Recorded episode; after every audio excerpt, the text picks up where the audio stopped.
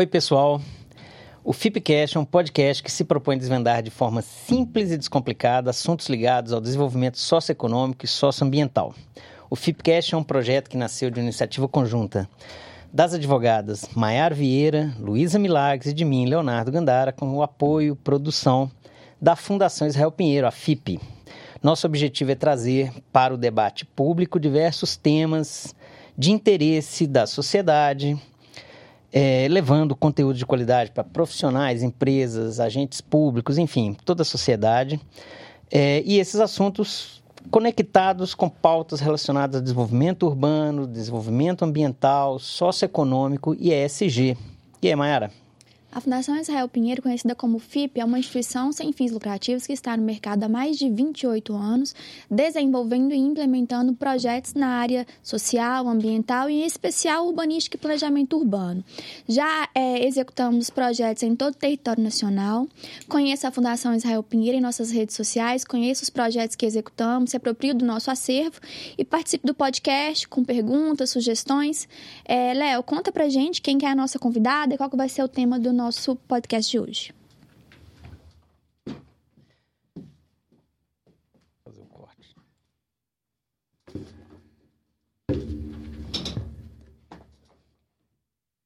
Pois bem, hoje nós vamos tratar do trabalho da mulher advogada, ESG Energia. E aqui a nossa convidada é uma pessoa muito querida, é a doutora, professora e advogada, doutora Alice Cury. Alice é advogada, graduada em Direito pela PUC Minas, Pontifícia Universidade Católica de Minas Gerais, mestre também na, na PUC, é, e doutoranda em Direito, Economia e Regulação na Faculdade de Direito da Universidade de Lisboa, Portugal. Né? Alice, seja bem-vinda, muito obrigado pela gentileza de aceitar nosso convite, de contribuir pra, com o FIPCast para disseminar esse, tentar democratizar o conhecimento relacionado a essas pautas que a gente falou no início.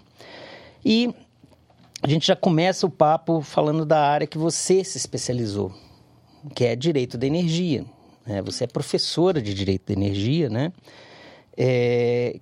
Como é que você observa esse ramo do direito atualmente, né? Assim, quais os maiores desafios você acha que esse ramo do direito traz?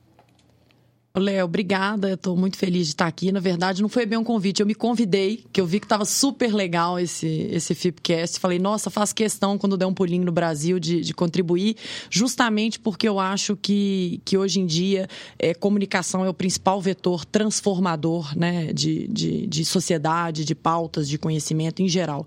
Eu acho que a gente já avançou, digamos assim, muito no direito da energia, mas há, há, há algumas coisas que ainda deixam o ramo muito difícil difícil, conhecido como complexo, né? Conhecido como sofisticado. É um direito muito multidisciplinar, para começar, né? É, como disciplina jurídica é recente, né? A gente estudava energia, as pessoas estudavam energia muito dentro do âmbito da engenharia, dentro de mercados regulados, que é um ambiente muito econômico, e consolidou como disciplina jurídica há não muito tempo. E isso faz com que ainda seja complexo e complicado para a maioria das pessoas entenderem, né? Assim, não é uma disciplina que as pessoas têm na graduação, né? Agora, na verdade, a gente tem um curso que vai começar a ter, mas não é uma disciplina que as pessoas têm na graduação.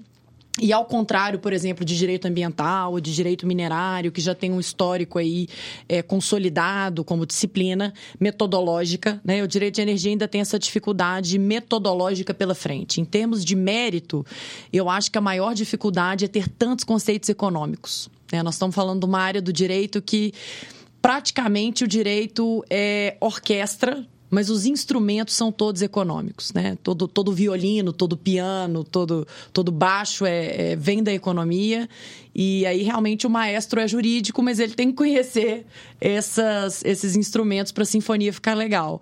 E o que eu vejo na verdade é que esses conceitos econômicos ainda são pouco palatáveis, assim, as pessoas. É, primeiro que a economia é difícil de ler, é uma economia. A economia não é muito. É assim como o direito não é, né? Não é friendly. É. Não são conceitos friendly, né? E a gente tem que saber, né? Não tem muito jeito. E acho que esse é o grande desafio. E, e no mais, o que eu vejo hoje em dia, se você me perguntar, ah, o direito de energia hoje.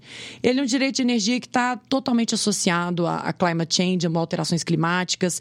Quem diz para você que estuda energia, mas não estuda sustentabilidade, certamente é um alienígena, tá morando em outro lugar.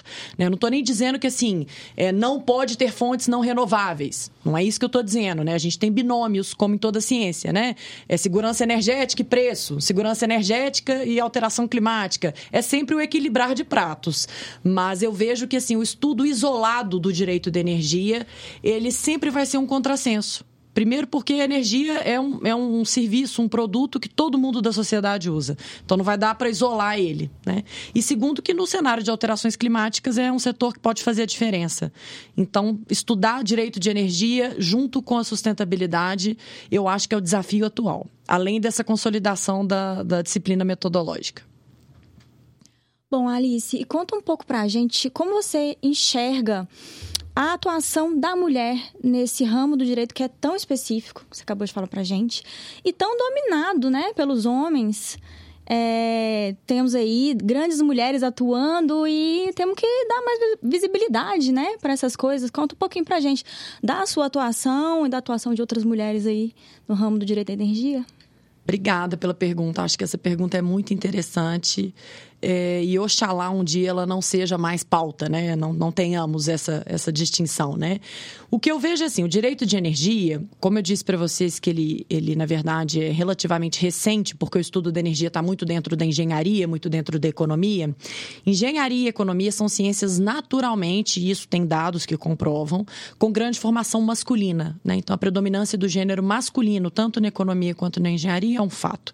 Não é tanto de, no direito. Então, vejam que tem aqui uma dificuldade, né? Como o direito de energia ainda não é uma disciplina tão consolidada há tantos anos como ambiental e minerário, apesar de cuidar do meio ambiente e ter a ver com esses recursos naturais, é, eu vejo que assim as advogadas, a maioria dos advogados são mulheres, né? Hoje em dia isso é uma realidade na sala de aula, né? Outro ponto é se eles chegam no topo nas empresas, se na, na, no board de quem senta para decidir as coisas, isso, essa, essa composição ainda é muito desigual em termos de gênero, e isso é numa empresa de energia, assim como numa empresa qualquer outra tá? Mas dentro de energia elétrica, como vem muitos profissionais da economia e da engenharia, sempre foi um ramo, as empresas de energia sempre foram um ramo com grande desigualdade de gênero, sabe? Porque tem muitos homens que têm essa formação e essa é a formação principal. A gente está começando a ver uma virada agora, e isso é muito interessante, porque é, dentro do direito tem muita expertise técnica feminina, né? Muitas mulheres. Então, à medida que elas começam a, a, a se interessar por assuntos como de energia, elas vão começar a se misturar com essa grande formação econômica de engenharia, e isso já vai equilibrar um pouco. Mas ainda não acontece tanto, porque elas, eu acho que intimida, né? O direito de energia intimida, parece que é uma coisa muito complicada, não é muito bem nada, não é ambiental. Ético, né, assim. É, exatamente, é muito hermético. Eu tenho essa impressão também de fora, né? Eu não vejo isso de dentro. Agora, é, outro dia eu ouvi uma professora falando muito interessante, falando assim que é, as profissões do cuidar são sempre muito associadas à mulher, né? Inclusive cuidar do planeta. Né? Então, em sustentabilidade, por exemplo, a expertise técnica ela é muito feminina, tem muitas mulheres.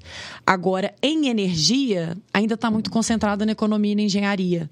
É, então, no, talvez quando a gente fizer esse shift de só entender energia junto com sustentabilidade, venha também junto uma certa igualdade de gênero.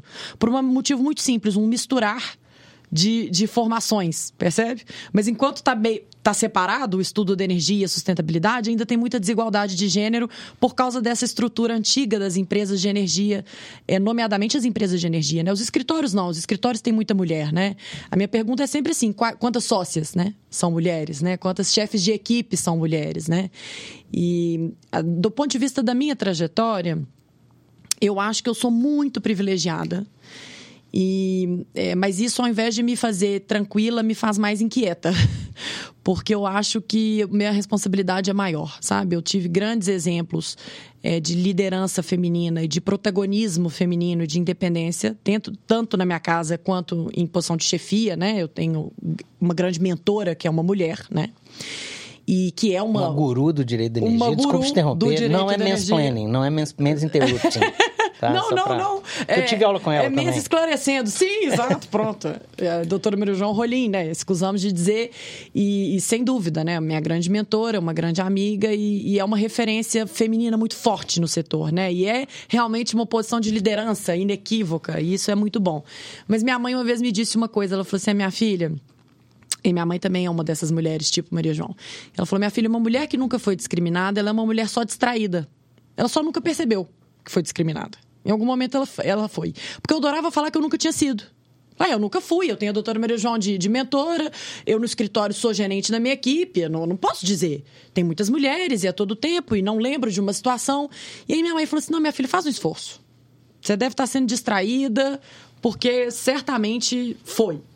E aí, realmente, fazendo uma retrospectiva, eu vejo que em alguns momentos teve isso, sabe? Talvez teve um questionamento da minha capacidade técnica é, em que eu, muito ansiosa, talvez não percebi, né? Uma, uma, talvez intitulada como características que são atribuídas às mulheres e que são consideradas pouco produtivas, como ser emotiva, né? E ser assertiva, e isso ser confundido com ser histérica, ser, ser é, passional, né? Porque enquanto a gente está organizada, tudo bem. Uma característica feminina que é valorizada, né? Mas tem outras características que são atribuídas às mulheres e que não são muito valorizadas no ambiente corporativo. E hoje eu vejo que eu já fui atribuída essas características. Mas, tirando isso, acho que a minha experiência é uma experiência de privilégio, sem dúvida, tanto na academia quanto na advocacia. E o que eu tenho sentido cada vez mais necessidade é de, de garantir que os ambientes que a gente trabalhe e o, que, os, o, o produto do nosso trabalho seja tão sustentável quanto o planeta que a gente quer. Eu tenho acreditado numa sustentabilidade in and out, né? de dentro para fora. E isso requer igualdade de gênero. Né? Isso requer perspectivas inclusivas também, não só a igualdade de gênero, né? mas a igualdade de oportunidades. Né? Então, assim, backgrounds diferentes, idades diferentes, culturas diferentes, tudo isso tem me interessado muito e eu acho que o produto disso é, é mais rico do que sem isso. Alice, você falou, aproveitando um mote aqui, é, que você citou sustentabilidade. Na verdade, você citou falando lá do direito de energia e sustentabilidade, agora você falou das questões de diversidade, você citou de sustentabilidade, né? Então, assim, a gente tem as fontes de energia que num passado recente, inclusive, a gente chamava de alternativas, como se fosse um negócio meio hippie, né? Solar, eólica, era meio assim, nossa... Esotérico, meio, esotérico, esotérico. Meio, meio doido, né? Meio... Enfim. É, só que elas deixaram de, de, de... Elas deixaram esse lado de uma composição marginal na matriz dos países, né? O Brasil, se eu não me engano, eu posso estar errado, mas eu acho que uh, se não atingiu, está lá nos 10% lá da, da solar fotovoltaica, né? É, enfim, fora a eólica, que também tem uma, uma tem crescido né, na matriz brasileira e em vários outros lugares do mundo, inclusive. Não, muito pelo contrário, não é só o Brasil, não. É, enfim, essas fontes que antes a gente chamava de alternativas estão cada vez mais presentes na matriz energética de vários países. Isto posto, né? Como é que você acha que vai ser o futuro da energia? Aí já não é direito da energia, da energia Ok. em um mundo que, que precisa enfrentar a descarbonização. Olha, a tarefa de um mundo que precisa enfrentar a descarbonização, a resposta simples seria só 100% energias renováveis e fazer aí um mix. Né? A resposta estaria mais ou menos aí. Mas eu acho que, como a gente tem outros binômios energéticos importantes, né? Segurança energética, modicidade tarifária, preço, continuidade, diminuir intermitência. Energia vem com, com desafios muito grandes para a gente falar assim: a matriz tem que ser 100% renovável. Na verdade, essa é uma afirmação maravilhosa. Se desse para ser 100% renovável, com segurança energética, com preço e continuidade melhor dos mundos, né? Agora, sendo, é, sendo necessário endereçar esses desafios, eu acho que é um pouquinho mais complexo do que ter uma matriz só renovável.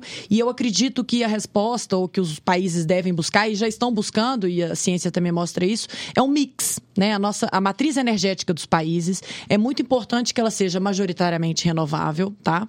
Mas que ela seja, sobretudo, mixada, diversificada. A dependência de uma só fonte, seja ela renovável, renovável ou não, muito, muito pior se ela não for renovável, mas seja ela renovável ou não, pode trazer problemas, percebe? Porque são recursos naturais que a gente não tem garantia absoluta, nem da disponibilidade do recurso, né? nem do processo transformativo que é o que vai depois gerar eletricidade. Então, assim, é, o Brasil, por exemplo, o Brasil é majoritariamente renovável e é uma das referências em geração de energia renovável. Eu costumo brincar que aqui é onde realmente nós estamos líderes. Não tem que falar de patinho feio. Nós estamos bombando, surfando a crista da onda. Primeiro, porque a gente tem muito recurso. Segundo, porque nós somos antigamente já renováveis, né? Mas nós somos renováveis ainda como forte dependência da, dependente, dependência da fonte hídrica, né? Então, é, o desafio do Brasil é diferente de um desafio europeu. O europeu ainda tem uma grande é, dependência do gás natural, né? Tem alguma dependência de carvão. Então, eles precisam tem um desafio de inserir as renováveis na matriz. Nós, o desafio não é inserir renováveis, nós já temos muitas. Solar só cresce, com GD principalmente, né, que é a bola da vez. Eólica também só aprimora. É, biomassa, eólico offshore veio para agregar eólica e ampliar as renováveis. Mas o nosso desafio é diminuir a dependência da capacidade hídrica, que é uma capacidade que já está instalada há muito tempo, então a tendência é confiar muito nela. E ela tem uma baixa intermitência, então ela garante a parte da segurança energética e ela ainda é mais competitiva. Então, em preço, ela ainda é interessante. Mas o nosso desafio é fazer com que essa matriz renovável se diversifique. Então, continuar apostando no crescimento da solar, da eólica, da eólica offshore, da biomassa e de tudo quanto é possibilidades. E aí a tecnologia está sempre trazendo fontes que antes não eram consideradas, né? A nuclear sempre vai ser uma grande polêmica, né? Por causa do not in my backyard. Eu acho nuclear incrível, mas se for construir uma estação no seu quintal, você quer? A pessoa pode responder e muito provavelmente vai responder, nem a pau. Bom, Alice, e falando assim, em questões de crises, né? A gente está saindo de uma crise de saúde agora com o Covid, estamos enfrentando é, uma crise inflacionária, estamos com guerra acontecendo, né? Ucrânia e Rússia estão aí firmes fortes. É, como você enxerga que é, o direito da energia está sendo afetado como isso, ou até ao contrário? como essas crises estão é, sendo afetadas pelo direito da energia, pela energia renovável, né? Porque eu acho que é uma, uma via de, é, é, de dois lados, né? Afeta e é afetado também, né? Sim, acho, acho que sim. É, é, eu, eu vejo assim, energia, como eu disse para vocês, é muito multidisciplinar e um desses ângulos que sempre vai tangenciar os mercados de energia é a geopolítica, né? Quando a gente fala de crise, tem implicações geralmente geopolíticas, né? A invasão, a invasão na Ucrânia, na verdade, né? Eu nem gosto de chamar de guerra, a invasão na Ucrânia é, teve, teve desdobramentos é, geopolíticos sérios, né? Nós estamos falando de um território relativamente pequeno, de recursos escassos, né? E de uma demanda muito alta. Países desenvolvidos demandam mais energia. Isso é uma realidade também. Porque a gente adora falar né, dos países subdesenvolvidos como, ah, eles poluem muito. Médio. Na verdade, quem polui mais e quem gasta mais energia são os países desenvolvidos. Porque eles precisam mais do insumo, né? E com essa regularidade. Então, assim, a Europa, por ser, ter mais países desenvolvidos e estar tá lá próxima geograficamente dessa crise que você falou, porque a Covid acho que é mundial, né? O impacto é geral. É, teve um efeito diferente que eu posso comentar, mas é, em termos de invasão na Ucrânia, o que a Europa experimenta nesse momento que a gente vê na energia é uma dependência de recursos energéticos dos vizinhos. Então, essa questão da geopolítica influenciando a segurança energética nacional, uma geopolítica regional influenciando numa, numa segurança energética que é nacional, é muito perigosa. Porque você precisa, e você sabe o tanto que você precisa, mas a sua dependência não é de você é de um recurso do vizinho, né? Então isso aqui é vivenciado agora e a Alemanha, por exemplo, é um bom exemplo. Com relação, mas eu acho que, como você bem disse, tanto afeta quanto é, quanto é afetado, né? O direito de energia vai se adaptar conforme as necessidades, porque o binômio é muito simples, é oferta e demanda. Energia, assim como o mercado econômico, vai trabalhar com oferta e demanda. A oferta e demanda está alterada por causa da geopolítica. Mais um motivo para estudar direito de energia com, essa, com esse ângulo multidisciplinar. Né? Nesse caso da, do suprimento e da segurança energética, a pessoa vai ter que olhar para a geopolítica e as relações que foram ou não abaladas e os recursos. Mas uma lição que fica, que eu acho que o direito de energia vai ajudar agora, é nessa questão da diversificação da matriz. Né? Não depender de uma só fonte, muito menos de uma só fonte que não é sua, né? E aí precisa de inovação, tecnologia, pesquisa, precisa do país mudar um pouco o ângulo de políticas públicas. Então é um dever de casa complexo, mas eu acho que o direito de energia vai resolver dessa forma. E no caso da COVID-19, né, os efeitos os efeitos foram muito é, interessantes e muito diferentes. No primeiro momento, a retração econômica, né, com a, a, paralisação das atividades econômicas, gerou de imediato uma retração da demanda por energia, da geração. É, da geração, desculpa, da, da demanda, né? Então a geração teve que se adaptar. E aí, depois, toda a estrutura que não é paga pela demanda, mas que é paga pela sua simples existência, que é, por exemplo, o fio da transmissão, teve um, um, um prejuízo enorme, porque para eles não interessa se a pessoa precisa pouco ou muito, ela está lá e precisa ser paga por estar lá. Então a gente não tinha contratos de nenhuma parte da cadeia, seja de geração, transmissão ou distribuição, adaptados para a retração que se viveu. E como o setor elétrico é um, um efeito dominó, as atividades são, são independentes, mas são interligadas, né? estão sempre interconectadas. Ninguém gera energia para ninguém. Energia é gerada por alguém, passa por um fio, é entregada por um carteiro e vai ser comercializada por outras pessoas. Mas assim, você não comercializa uma energia que não foi gerada. E você não gera uma energia para o ar. Então, ela é sempre uma cadeia interconectada e é um jogo de efeito dominó. No caso do Covid-19, é, foi acontecendo assim. Primeiro, uma retração na demanda, teve que ter uma adaptação da geração, a transmissão e a distribuição sofreram impactos econômicos gigantes, porque eles têm estruturas pesadas para pagar e o mundo estava sem caixa sem fluxo de caixa. Os contratos da comercialização tiveram que, que ser adaptados e foi muito questionado, por exemplo, cláusulas como take or pay, flexibilidade dos contratos, que contrato que vai estar sujeito a revisão ou não. Isso foi motivo de muita arbitragem, muita liminar e ainda estamos colhendo os frutos disso. Eu acho que o direito de energia se apoia apoia nessa, nessa necessidade de responsividade, né? Ele, ele tem que responder às circunstâncias fáticas. E aí as teses vão surgindo, as aplicações vão surgindo, a jurisprudência vai se formando. É um direito muito responsivo. Entendi. Bom, a minha primeira pergunta foi sobre a atuação das mulheres no direito da energia. Então, vou voltar a essa questão da atuação feminina, puxando agora para falar de ESG e trazendo uma iniciativa sua, né? Falar um pouquinho para a gente sobre o, a iniciativa Mulheres em ESG. Conta pois um pouquinho é. para a gente o que, que é isso. Olha, eu nunca tinha, eu achava que eu nunca tinha tido uma boa ideia. Minha mãe falou que não, que não é verdade. Quando eu era criança, eu tinha umas ideias boas. É, não muito executáveis, mas eram umas ideias boas. Mas na vida adulta eu não lembro de ter tido uma boa ideia. E essa foi meio que meu eureka. E eu chamei on board mulheres que eu admiro muito, que trabalham com ESG em outros ângulos, porque eu acho que a complementariedade era importante. Mas basicamente é uma iniciativa cívica, né, que, que surgiu ali em Portugal a intenção é ajudar o país a cumprir duas diretivas muito importantes que a União Europeia determinou: uma com relação à transparência do, dos dados de ISD e a, o que eles chamam de implementação de uma cultura ISD efetiva, e uma outra diretiva que é o Women on Board, que são as cotas, muito polêmica, né, das mulheres nos boards executivos. Então, não só, o, né, não só a cadeira no board, mas o C-level mesmo, com poder de voto e etc. Então, para ajudar Portugal a cumprir essas duas diretivas, que já tem um target, que é 2026, né, essa iniciativa cívica visa consolidar em uma lista, a metodologia é uma lista, lista de mulheres que trabalham com o I, com o S ou com o e a gente tem lá na, no, na, no site um formulário com vários desdobramentos dessas sub-áreas, né? Obviamente tem quem trabalhe com tudo, né? E ISD hoje em dia já é um departamento. Mas a gente pede o máximo de, o máximo de especificação necessária, porque o ideal é que essa lista seja útil. Que você, quando montar uma equipe, que você, quando for abrir um curso e queira dar igualdade de gênero para aquela sua iniciativa, para aquela empresa, ou para aquela reunião, ou para aquele curso, você consiga acessar essa base de dados, que é uma lista, filtrar por é, expertise técnica, por área, né?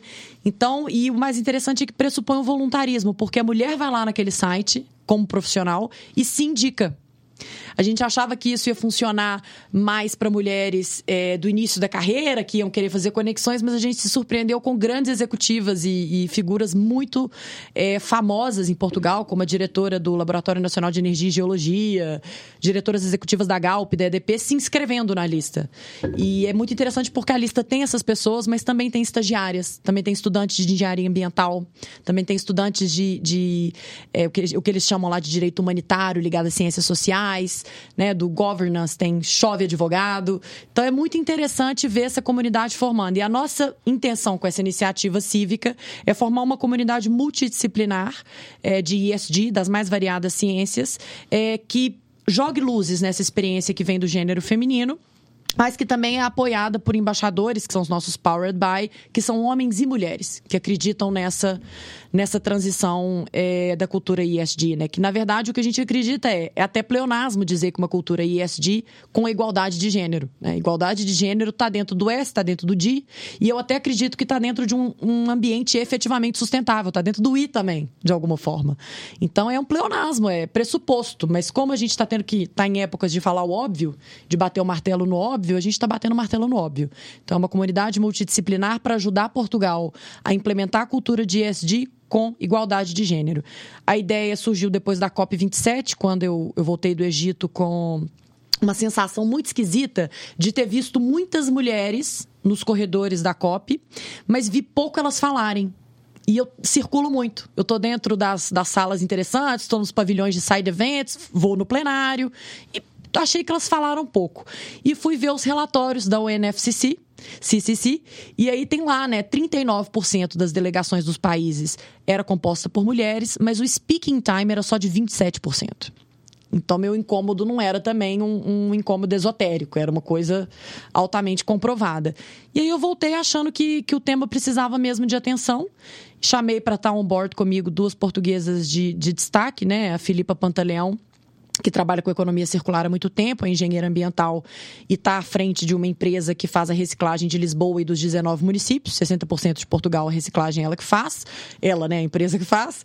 E a, a Rita Rendeiro, que é, é a única de nós que é certificada ESG por Cambridge, em Sustainable Finance, sobretudo, e que foi diretora de bancos a, grande parte da vida dela, mas que agora está montando um fundo green, está tentando levantar um fundo de investimento green. E é uma pessoa também com esse olhar da, da banca, do finance, do, do financeiro, mas que, que fez essa virada para o ESG. E eu vejo que, que elas têm essa, esse mesmo anseio. Elas, talvez até por serem mães de meninas. Uma é mãe de três meninas, a outra é mãe de duas meninas. Eu não sou mãe de nenhuma menina ainda, mas sou irmã de duas. Então é muito sensível o tema para gente. Além de sermos de ESG, né? E o interessante é que essa iniciativa cívica ela já tem alguns objetivos práticos. A gente tem uma coluna quinzenal fixa num dos jornais de maior circulação em Portugal, que é o Eco, no qual as mulheres dessa lista podem fazer uso desse espaço e escreverem sobre temas ligados ao ISD, sempre com essa missão de descomplicar esses temas para a sociedade. Esse é um compromisso dessa coluna. Teremos um ciclo de talks para descomplicar cada tema estratégico do I, do S e do D, chamando as empresas para prestarem contas de como elas estão naqueles temas. Esses ciclos de talks vão ser é, streaming e gravados podcasts por um grande também jornal de circulação. E, além disso tudo, a gente está preparando uma experiência disruptiva e de imersão para o segundo semestre. Que eu acho que ninguém aguenta mais conferências sobre ESG. não sei se vocês vão concordar, mas eu não aguento mais. Nem falar, nem ir. Só para aproveitar então ali, você, você, citou a questão do fundo SG, citado aí, né? Pela Rita Rendeiro. Isso. Né? Chama nome, Main Green. Nome de cantora de fado, né? Rita Rendeiro. É. Mas, assim, desculpa a brincadeira. Mas, é, mas agora você cita um, um aspecto que é muito interessante, que está sendo muito discutido, né? É, o assunto SG ele foi trazido e muita gente muita gente boa falando bem, falando, escrevendo livro, muita coisa vem sendo publicada. Você falou, pô, não aguento mais, muita coisa tem sido publicada, muita coisa tem sido discutida, né? Por outro lado, a gente consegue ver a partir dos últimos meses, muita gente também, opa, peraí, criticando. Falou, peraí, isso é uma capa da The Economist, né? É, deve ter, uma capa lá, poderosa. Poderosa, é. vermelha, né? impactante. Tá, é impactante. É. Aí teve lá, se eu não me engano, 19 estados americanos, é, os procuradores, respectivos procuradores estaduais, questionando fundos. Como assim você está priorizando esse? Você tem que priorizar o interesse do investidor. Se ele quiser investir, sei lá, no carvão mineral, o problema é dele. Só estou dando um exemplo, né? Claro, assim, claro. Então, a gente, a gente tem essa dicotomia, né? Então, assim, o que, que você acha dessas discussões? Pô, legal, todo mundo falando disso, falando disso tal. Mas, ao mesmo tempo, começa a surgir vozes, vozes dissonantes. O que, que você acha disso? Eu acho voz dissonante incrível. Né? Se tem voz dissonante, significa que a gente está vivendo em alguma medida democracia. Né? Eu tive recentemente com o ministro Barroso e, pude estar com ele é, é, num contato pessoal interessante e acadêmico, né, claro, mas não a título é, é empresarial, pessoal. E ele disse uma coisa muito interessante. Ele falou: Alice, democracia é a gente poder olhar para esse copo e você virar para mim e falar assim: ah, ele está vazio. eu falar assim: não, não, ele está cheio, você está viajando. Ou eu falar, ah, ele é muito grande, você falar, ele é muito pequeno. Mas a gente tem que ser capaz de olhar para esse copo e concordar que ele é um copo. Então, fatos têm que estar tá bem estabelecidos. E aí, a orientação ou a visão é liberada. Então, voz dissonante é incrível. Alguém virar e falar, não, não acho que devam ser direcionados investimentos, não acho que ESG deva ser essa cultura impositiva para o mercado, isso é uma voz dissonante, é incrível. E eu acho que é incrível porque a gente também tem que ver até que ponto que a gente não caiu num discurso comum. Né? Isso é muito preocupante, né? A sigla ISD, na verdade, ela pegou agora e ela está na, na, crista da onda, mas tanto os aspectos de environmental, quanto social, quanto governance já existiam e já eram urgentes. Se, se surfar nessa onda dessa tríade da letrinha funcionar, ótimo. Percebe? Mas criticar ela, eu acho que tem que criticar com um fundamento. Né? Eu sou, tem, tem muito fundamento liberal por trás, dizendo: olha, o mercado não devia ser direcionado e esses pontos não deveriam é, é, é, ser influenciados né, numa decisão de investimento. Outras coisas também são importantes. No caso de energia, é muito, é muito fácil de, de. É muito forte essa voz da crítica, porque as renováveis e a preocupação só com a transição energética não garante segurança energética. Então, a, a crítica de não, mas os investimentos em fósseis continuam sendo importantes em combustível fóssil, em carvão ainda é importante. E aí não teria um selo ISD?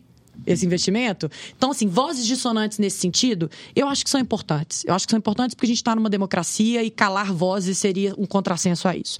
Mas eu acho que a gente tem que concordar com relação a fatos. E por isso a informação, transparência e números é muito importante. A gente vive uma crise é, grave né, de alteração climática. Nós temos números que comprovam, né? E aí não estou nem dizendo, não estou nem incluindo aquelas pessoas é, que, por exemplo, do filme Don't Look Up, né? Não olhe para cima. Isso para mim nem, nem, tá na, nem tá na pauta, né? Quem dizer que não está acontecendo isso, para mim não está na pauta. Mas afirmado o fato de que a gente tem uma crise de, de ambiental e uma transição rápida para fazer climática e discutir se o caminho vai ser ou não implementar uma cultura de ESG, eu acho válido. Então, essas vozes, por exemplo, são válidas. Eu não acho que a cultura de ESG resolve absolutamente tudo. Né? E ao, utilizar essas três letras juntas resolve absolutamente tudo. Mas eu acho que só de se falar muito nelas significa que, de alguma forma, de alguma forma as pessoas estão um pouco mais engaged, estão um pouco mais engajadas, estão um pouco mais antenadas, e isso eu já acho positivo. Era um assunto que há não muito, há não pouco tempo atrás, e você sabe, Léo, sendo também de uma área ligada, né, recursos naturais, sustentabilidade, é, há não muito tempo atrás isso era um assunto esotérico. Isso não era um assunto na pauta, né? E hoje a gente vê que é. As pessoas, por exemplo, já sabem o target de 1,5 graus Percebem? A gente já, a gente, as pessoas já, já têm isso como um feeling comum e um interesse comum e as notícias já, já dão um palco para isso. E eu acho que isso já é um ganho dessa, dessa onda ISD. Mas as vozes dissonantes são importantes até para manter a gente no caminho. E o que é que realmente a gente quer? A gente quer direcionar os investimentos, a gente quer mudar a cultura das empresas internamente, a gente quer targets mais agressivos, a gente quer maior transparência dos dados de sustentabilidade interna e externa de uma empresa, a gente quer, na verdade, verdade, um compromisso maior com renováveis, né, investimento em renováveis, mas isso não significa negar completamente investimentos em não renováveis quando eles forem justificados por uma segurança energética? Eu acho que o debate vai ficar muito caso a caso e ele tem que ser técnico. Ele não pode se perder por vozes do tipo, ah, ISD é uma bobagem e nem também ISD é a solução. É, aproveitando, porque você trouxe um aspecto mais, digamos assim, mais amplo, né?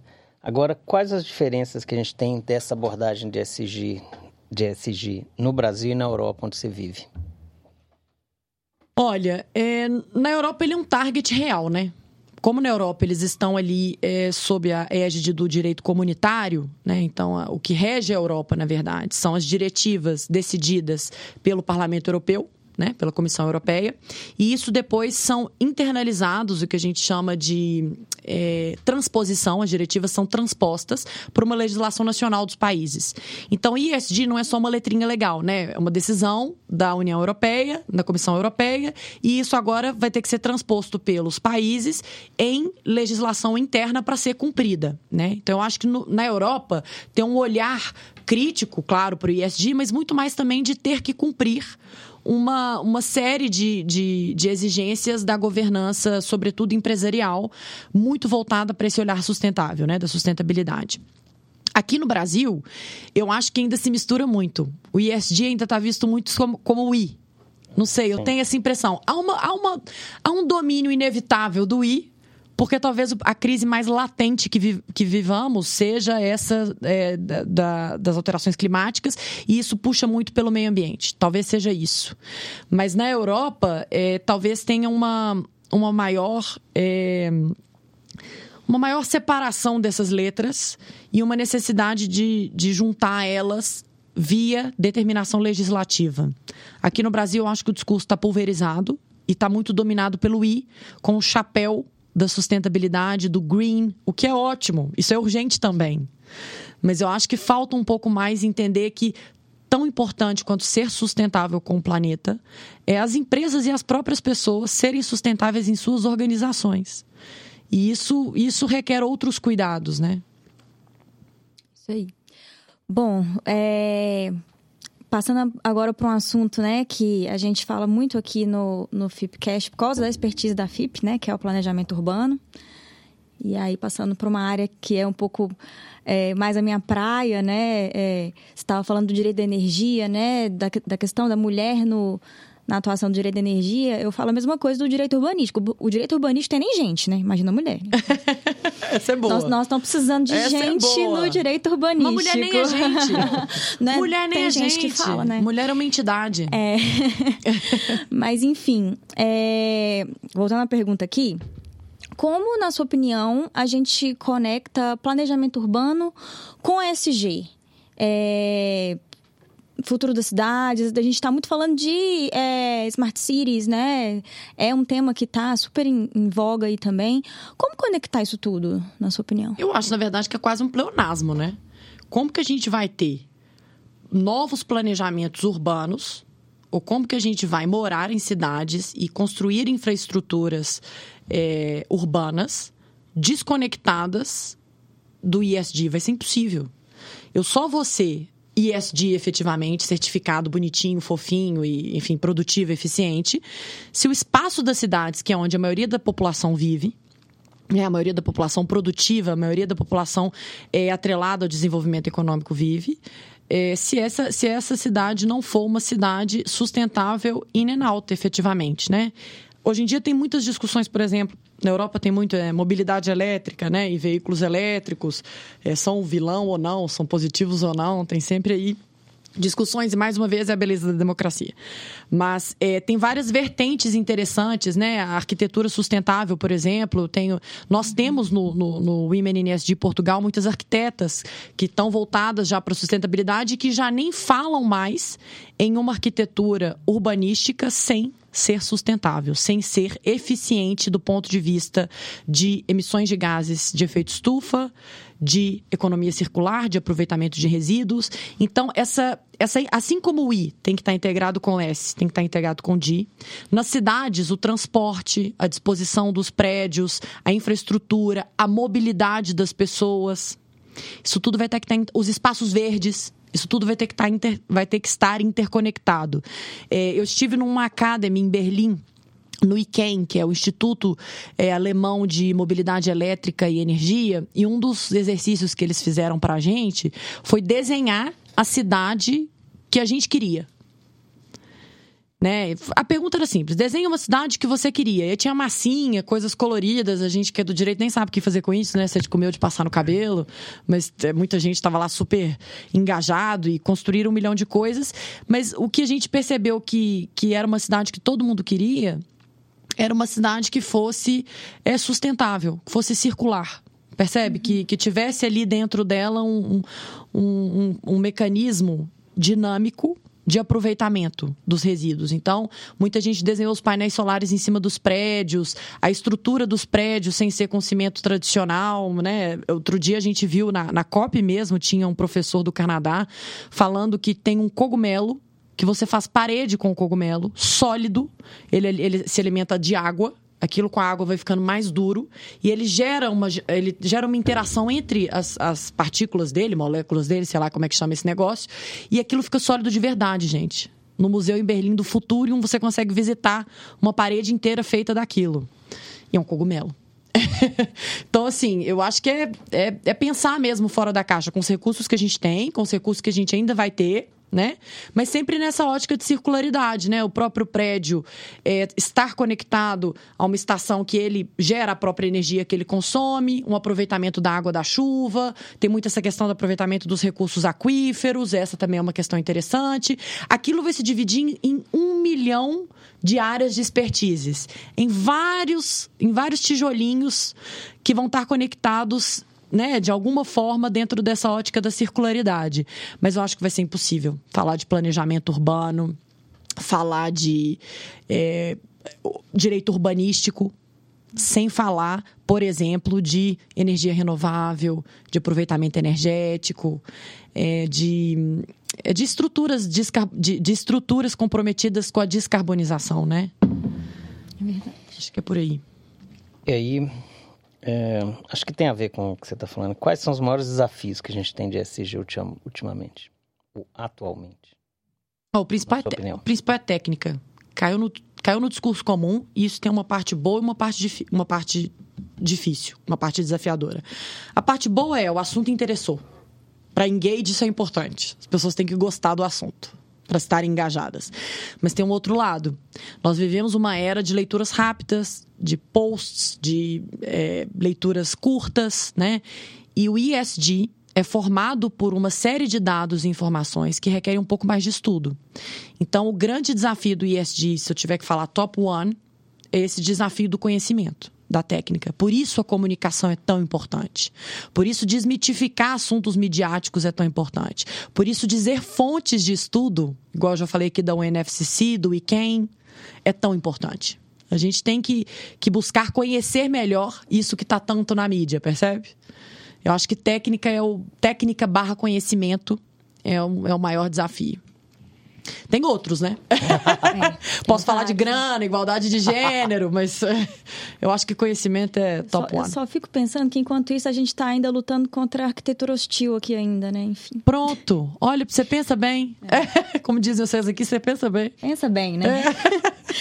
Bom, Alice, vamos caminhando aqui para o final da, da entrevista e a gente tem um é, uma coisa que a gente sempre gosta de fazer com os nossos convidados é pedir dicas culturais, né, para os nossos convidados deixarem. Pode ser dica de livro, de série, de filme, o que você quiser.